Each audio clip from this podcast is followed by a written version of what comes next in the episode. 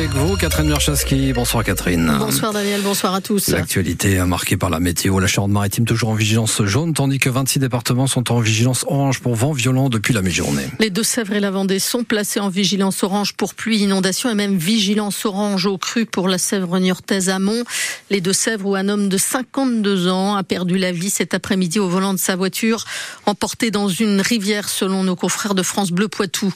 En Charente-Maritime, le vent a déjà bien soufflé. Cet après-midi, on a relevé à 13h une pointe à 127 km heure dans l'île de Ré, à Saint-Clément-des-Baleines ou encore 101 km heure à Rochefort. La ville de La Rochelle a fermé dès ce midi ses jardins, le jardin animalier, le jardin des plantes et même les cimetières et ce jusqu'à demain matin. Il y a aussi des perturbations sur le trafic des trains. La SNCF annonce des retards, même des suppressions de trains en raison du vent, jusqu'à 40 minutes de retard en provenance de Bordeaux ou de Nantes. Des arbres sont parfois tombés sur la chaussée. C'est le cas sur la liaison TER Niort-Sainte qui impacte euh, le trafic à La Rochelle.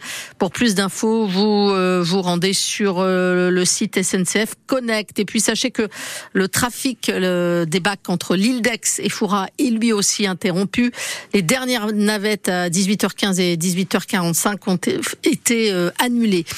Le pont d'Oléron, enfin, est lui passé en alerte de niveau 2 cet après-midi. Interdiction de circuler pour les piétons, les deux roues, les véhicules avec remorque, les poids lourds ainsi que les véhicules de plus de 2 mètres de haut.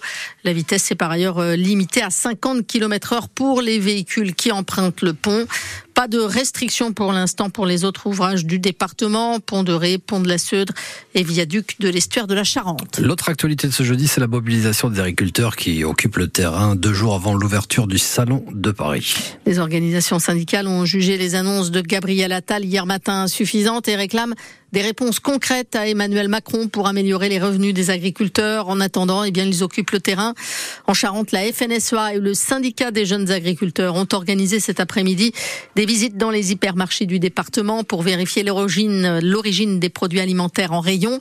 Ils se sont rendus au Super U et au Netto de Rouillac ou encore chez Auchan à La Couronne. On se rendra sur place dans le prochain journal. Alors revenons dans les rangs du Stade.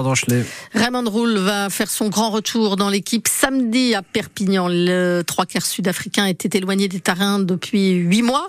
Opéré d'un ménisque l'été dernier, Roule avait ensuite été victime de complications au niveau du même genou. Sa dernière apparition remonte à la finale de top 14 remportée en juin 2023 par le Stade toulousain. Perpignan-La Rochelle, un match que vous pourrez vivre euh, à 17h samedi en direct sur France Bleu La Rochelle. Et puis le football est en deuil.